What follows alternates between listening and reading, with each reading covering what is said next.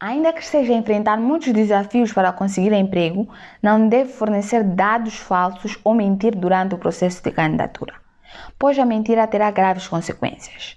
Continue a ouvir este episódio se quiser saber quais são as consequências da mentira na candidatura de emprego.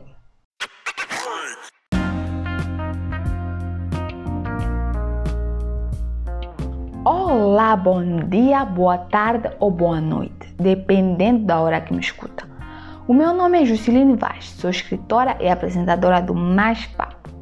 Neste episódio, vamos falar de três consequências da mentira na candidatura de emprego. Aumente o volume e tome nota. Primeira consequência: ser eliminado do processo de recrutamento. Vamos supor que você mentiu no currículo. Mencionou que sabe falar francês fluentemente, quando na verdade só fala o básico. Se a entrevista for em francês, você terá dificuldade de responder às questões que lhe forem colocadas. Portanto, será desmascarado e eliminado do processo de recrutamento. Segunda consequência: prejudicar a sua reputação. Os empregadores não contratam profissionais que mentem no processo de recrutamento pois tem receio que esses profissionais falsifiquem dados da empresa e façam coisas piores.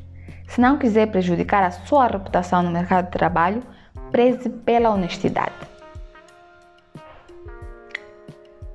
Terceira consequência, mas não menos importante: ser demitido por justa causa.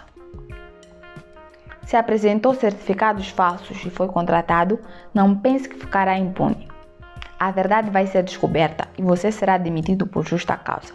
E pode até ser preso, porque falsificação de documentos é crime. Estas são as três consequências da mentira na candidatura de emprego. Se não quiser arcar com as mesmas, seja sempre honesto. E assim termina mais um episódio do Mais Papo. Se gostou e quer ouvir mais conteúdos sobre carreira, siga o Mais Papo no Anchor, no Spotify ou no Google Podcasts.